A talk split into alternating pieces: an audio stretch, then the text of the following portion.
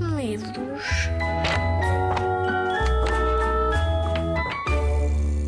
Olá, eu sou Isabel Peixeiro. Quando era mais nova do que tu, imaginava-me detetive. Mas um dia recebi um microscópio amarelo e decidi que seria cientista. Foi isso que fiz durante muito tempo. Bem, talvez ainda continue a fazer. Nunca deixamos de fazer experiências, pois não. E além das experiências que a curiosidade me leva a fazer no meu tempo livre, ainda passo os dias a experimentar a leitura e a escrita com miúdos e graúdos. Tenho muita sorte, porque passo os dias a ouvir histórias. O livro que tenho aqui comigo também fala sobre histórias, sobre aquelas histórias que os avós e as pessoas mais velhas nos contam. São as histórias que passam de boca em boca.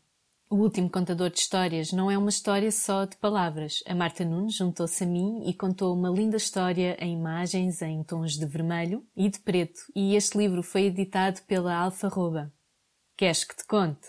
Então, vamos a isso.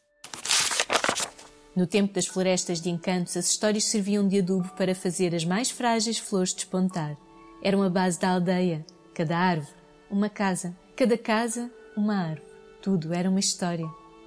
Naquele ano, quando as folhas começaram a ficar castanhas e a soltarem-se das árvores, o avô já estava doente. Olivia espreitava-o da ombreira da porta enquanto ele dormia. Talvez estivesse a sonhar com as suas histórias ou recordasse os momentos em que riam e se emocionavam debaixo do telhado de contos. O avô tinha uma imaginação sem fim. Ele era o último contador de histórias da floresta. Nos invernos mais duros, poupavam provisões sentados na mesa vazia. Serviam-se de histórias, bebricavam ideias e enchiam-se de pensamentos. Não havia dia que não terminasse com uma história do avô. Às vezes eram sobre reinos distantes, outras sobre animais falantes.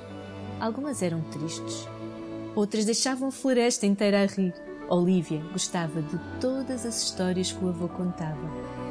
Todas, menos uma. Queres que te conte o conto da caixinha vermelha? Se queres que te conte, contarei. Se não queres, não contarei. Queres ou não que te conte o conto da caixinha vermelha? Perguntava o avô no sorriso. Quero! Não é quero. Queres que te conte o conto da caixinha vermelha? Se queres que te conte, contarei. Se não queres, não contarei. Queres ou não que te conte o conto da caixinha vermelha? Sim, sim, sim. Não é sim, sim, sim. Queres que te conte o conto da caixinha vermelha? Se queres que te conte, contarei. Se não queres, não contarei. Queres ou não que te conte o conto da caixinha vermelha? Repetia o avô com toda a paciência do mundo. Aquela história nunca tinha fim. Não havia resposta que fizesse o avô contar o resto, e Olivia amoava a curiosidade nas bochechas vermelhas. Então, o avô abraçava e contava-lhe uma história sobre os duendes da floresta ou sobre fadas. Foi assim durante muito tempo até que veio a chuva e o vento, que percorreu cada espaço da floresta e levou com ele as forças e o último suspiro do avô. Depois o inverno resolveu mostrar-se com toda a sua força. Não havia muito para fazer e nem sequer havia uma história ao final do dia para aquecer os habitantes da aldeia. Sentados em volta da grande mesa, só o silêncio se fazia ouvir. Tinham perdido o último contador de histórias. Andavam de olhos no chão e mãos frias nos bolsos. Por vezes, Olivia ia até ao antigo quarto do avô. Da ombreira da porta, quase conseguia ouvir a sua voz. Quando chegou a primavera, os animais da floresta voltaram a brincar nas árvores. As flores cresceram aqui e ali. Aos poucos, todos voltaram à rotina do dia a dia. Só Olivia continuava desligada a arrastar-se de um lado para o outro. Quando não estava encostada à ombreira, estava sentada na sombra do grande sobreiro sem ânimo. Sentia tanto a falta do avô e das histórias. Se ao menos alguém contasse uma história. Não teria de ser sobre fadas ou doentes, nem sequer precisava ter um final feliz.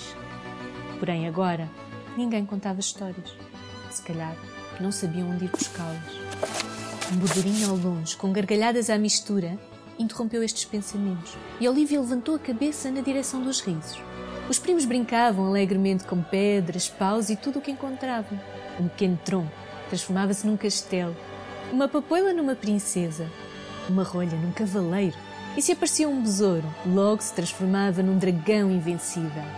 Uma imaginação sem limites a inventar histórias, sem pensar nisso. Olivia sorriu e por momentos sentiu o calor de um abraço do avô. Com cuidado para não pisar as flores frágeis que cresciam no aconchego dos dias amenos, aproximou-se dos primos e arriscou. Querem que vos conte o conto da caixinha vermelha? Se querem que conte, contarei. Se não querem, não contarei. Querem ou não que vos conte o conto da caixinha vermelha?